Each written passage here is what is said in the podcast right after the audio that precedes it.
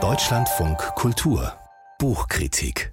Mitte 30, nicht verheiratet, keine Kinder. Für die Protagonistin, die wir jetzt kennenlernen in der Buchkritik, ist das nicht etwa ein Grund, sich zu freuen über die ganze Freizeit zum Beispiel oder den ganzen Platz in der Wohnung, Sie schämt sich. Wobei wir sind auch in den armen Vierteln von Seoul unterwegs. So viel Platz ist da wahrscheinlich auch gar nicht.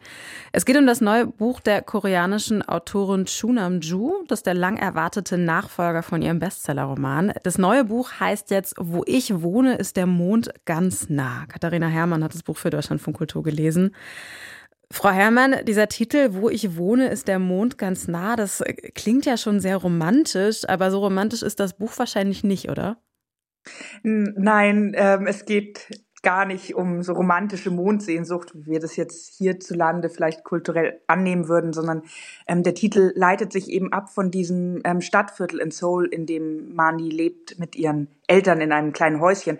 Und es handelt sich um das allerärmste der sogenannten Mondviertel ah. in Seoul. Genau. Und daher leitet sich der Titel ab. Und es sind ganz arme, ja im Grunde so ein bisschen Slum-ähnliche Viertel, auf denen sich diese Häuschen auf Hügeln so ganz eng zusammendrängen. Und weil sie auf Hügeln gebaut sind, sagt man eben, die sind dem Mond besonders nah.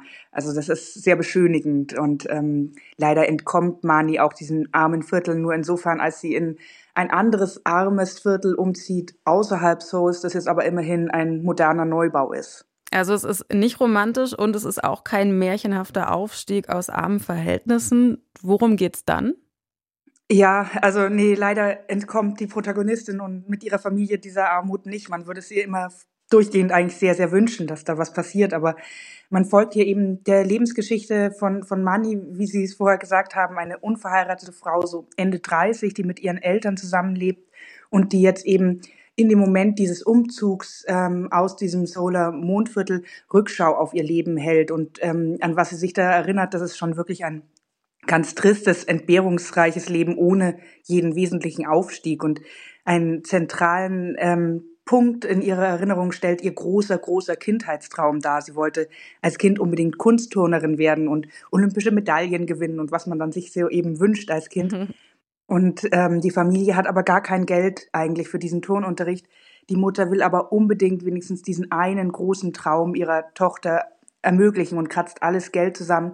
Und so wird dieser Traum für die ganze Familie auch ganz bestimmend. Und es stellt sich aber raus, dass Mani leider einfach schon zu alt ist, als sie anfängt mit dem Turnen und dass es auch zu teuer ist und so richtig talentiert ist sie dann auch nicht und so platzt dieser eine große, große Traum, den sie hatte, eigentlich der einzige Traum, den sie hatte und damit auch der der Familie. Und das zeigt ähm, auch, dass hier auch eben von der Familie erzählt wird, die sich eigentlich nicht so viel zu sagen hat, eigentlich auch sich untereinander gar nicht so sehr versteht, aber die trotzdem ganz, ganz eng zusammenhält und sich unterstützt. Und das ist total sympathisch. Um einen spannenden Roman zu schreiben, muss der Hauptfigur ja auch immer erstmal was passieren. Sie muss zum Beispiel tief fallen. Das ist natürlich schwierig, wenn Mani schon zur untersten Gesellschaftsschicht gehört und das eben da beschrieben wird. Wie erzählt der Roman diese Geschichte?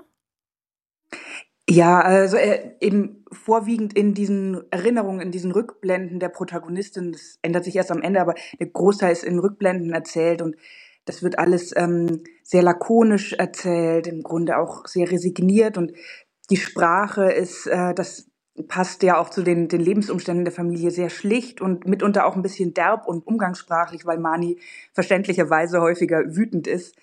Ähm, und man bleibt tatsächlich als Leser mehr als Sympathie mit den Figuren, vor allem der Hauptfiguren, dran, als aus Spannung, auch wenn tatsächlich schon auch ein bisschen die Hoffnung eine Rolle spielt, dass es irgendwie doch noch eine Wende gibt, wieder alles erwarten und trotzdem endlich bergauf geht.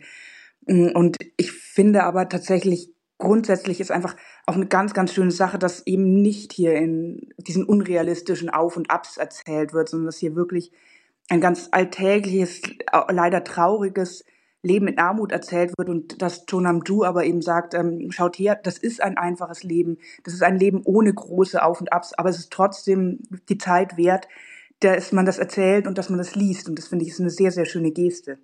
Chonam Ju, die Autorin, ist ja bekannt geworden mit einem richtigen Bestseller, den sie geschrieben hat. Jetzt ist das der lang erwartete Nachfolgerroman. Wie ähnlich sind sich die beiden Bücher?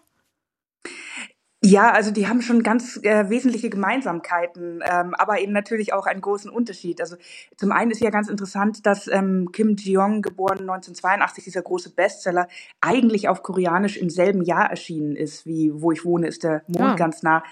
Genau, und jetzt liegen nur zwischen den ähm, Übersetzungen mehrere Jahre. Und entsprechend gibt es wirklich auch ganz große Überschneidungen. Beide Romane beschäftigen sich mit diesen eher alltäglichen, eher tristen Lebensläufen von Frauen, in den, die, in den 1980er Jahren in Seoul ähm, geboren worden sind und aufgewachsen sind. Und ähm, gemeinsam ist auch beiden Romanen, dass die so eine soziologische Genauigkeit haben, mit der sie diese Lebensläufe anschauen. Aber ähm, Kim Jeong, geboren 1982, widmet sich ja jetzt dezidiert ähm, dem Leben einer verheirateten Frau, die, weil sie verheiratet ist, sich nicht selbst verwirklichen kann. Und in Wo ich wohne, ist der Mond ganz nah, geht es jetzt um eine unverheiratete Frau, die sich aber auch nicht selbst verwirklichen kann, weil sie arm ist. Also diese beiden Romane ähm, ergänzen einander ganz toll und lassen sich auch toll miteinander lesen, weil sie eben unterschiedliche Arten von Frauenschicksalen in Korea, in Seoul darstellen. Wo ich wohne, ist der Mond ganz nah, heißt der neue Roman der Autorin Chonam Ju. Bei Kiepenheuer und Witsch erschienen, übersetzt aus dem Koreanischen von Hendrik Dirks. 288 Seiten, 23 Euro. Und Katharina Herrmann hat das Buch für Deutschlandfunk Kultur gelesen. Vielen Dank.